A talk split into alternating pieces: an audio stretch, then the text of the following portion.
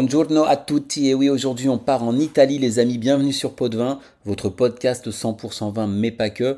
Je suis Arnaud, ravi de vous retrouver, des vacances touchent peut-être à leur fin, vous pensez encore au bon vin que vous avez bu, eh bien c'est pas fini car nous allons parler sans plus attendre d'une des plus prestigieuses appellations d'Italie, c'est Barolo.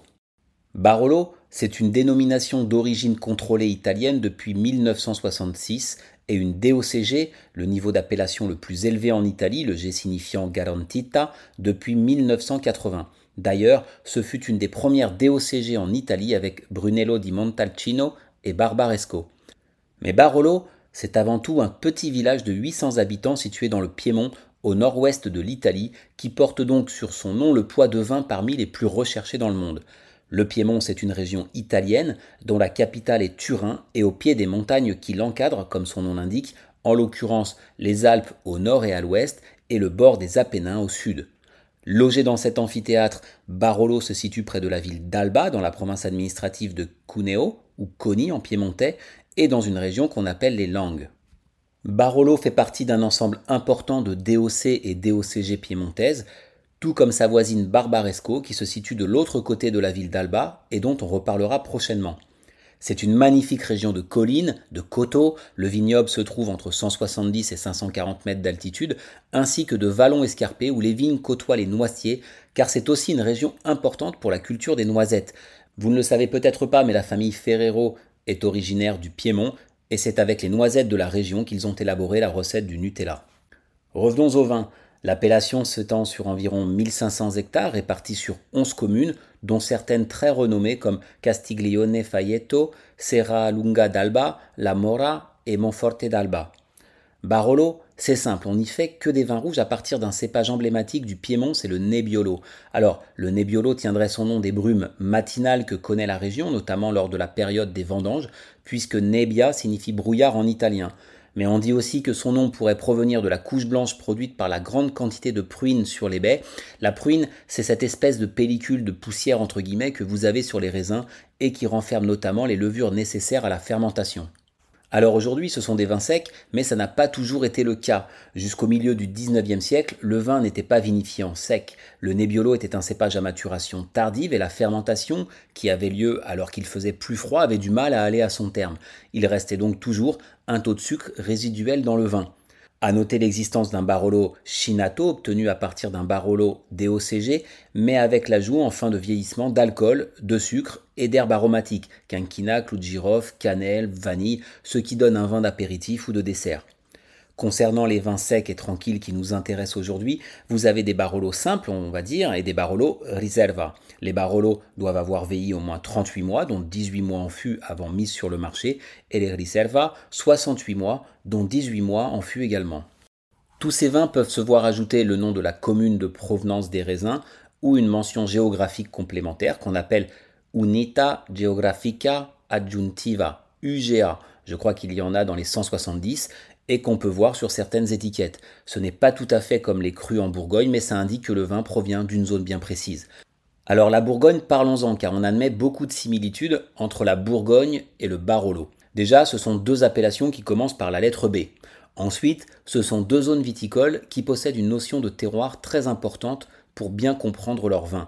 Ce sont également deux appellations qui produisent des vins chers, voire très chers, disponibles pour beaucoup uniquement sur allocation. Alors, pour ceux qui ignorent ce que sont les allocations, en gros, c'est le droit que vous donne un domaine d'acquérir ces vins de façon privilégiée, puisque disposant généralement de quantités limitées, le domaine ne vend pas ses vins à quiconque sonnerait à la porte du domaine. Enfin, s'il y a un point de comparaison majeur entre la Bourgogne et le Barolo, c'est sans doute en raison de leurs cépages bien que différents, le Nebbiolo dans le Barolo et le Pinot Noir en Bourgogne. À l'œil, on peut confondre les deux. Le Nebbiolo est clair comme le Pinot Noir, il est difficile de distinguer les deux, bien que la couleur du Nebbiolo évolue rapidement vers une couleur rouge tuilée légèrement orangée, un peu brique. Ce sont également deux vins de très haut niveau, d'une grande finesse, avec une belle acidité et quelques arômes communs. Le Nebbiolo possède des arômes de fruits rouges, fraises, groseilles, érelles rouges, cerises, prunes, de violettes, de roses, de truffes, d'herbes sauvages, de cuir, de tabac, de cacao également, parfois de goudron, aussi bizarre que ça puisse paraître. Mais une différence majeure entre les deux cépages est la trame tannique du Nebbiolo et son niveau d'alcool plus important. Ces tanins, c'est vraiment la signature du Barolo et ce qui participe à son fabuleux potentiel de garde, 20-30 ans pour les meilleurs d'entre eux. Alors tout ça a même donné lieu à ce qu'on a appelé la guerre du Barolo à partir des années 70-80, qui oppose deux écoles qui ne s'accordent pas sur les méthodes de vinification.